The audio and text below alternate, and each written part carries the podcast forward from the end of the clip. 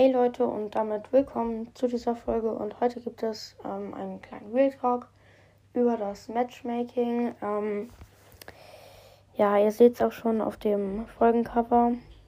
Ich habe gegen den nächsten 50k-Player gespielt. Perfekt. Akuma ZT. Der hat aktuell ähm, 48k und sein Rekord war 50.141. Und ich finde es einfach unfair. Warum spiele ich gegen so einen guten Gegner? Er hat auch Master in Clubliga, 15 bei Meister Herausforderungssiege, höchstes Robo Rumble Level, ultra schwierig 16, genauso wie bei Bosskampf und höchstes Chaos Level. Er hat über 30.000 3 vs 3 Siege und da fragt man sich natürlich, wie konnte das passieren? Das Matchmaking ist total unfair immer. Ähm, auch wenn ich es jetzt mit, mit Mortis, obwohl ich ihn nur auf 750 Trophäen habe, in einer Brawl-Runde gehe, da kriege ich immer Randoms und ähm, gute Gegner. Die Gegner sind dann immer Fragezeichen, Fragezeichen, Fragezeichen. Und ähm, von der ersten Sekunde weiß man dann schon, dass man verlieren wird.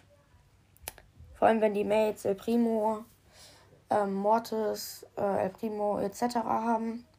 Es nervt einfach. Und ja, das ist jetzt schon der dritte, ähm, ja, der dritte 50k-Player. Ich verstehe es einfach nicht.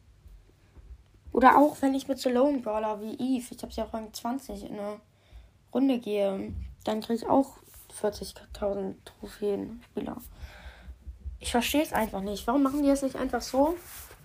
Ähm, der Brawler kann vielleicht 100 Trophäen Unterschied haben. Aber die Trophäenanzahl, die insgesamte Menge, die sollte nicht weiter auseinander liegen als 5000 Trophäen. Ist einfach unfair. Ja, das war es eigentlich schon mit dem kleinen Real Talk. Ich weiß nicht, was man dazu sagen soll. Ähm ja, wie gesagt, ich bin im Club von Broad Podcast gejoint. Habe ich ja schon in der letzten Folge gesagt. Ich bin aktuell Platz 1, glaube ich, von den Trophäen. Und ja, das war's dann jetzt aber auch mit der Folge. Ähm, vielleicht gibt es heute noch ein QA, weiß ich nicht genau, vielleicht aber auch morgen.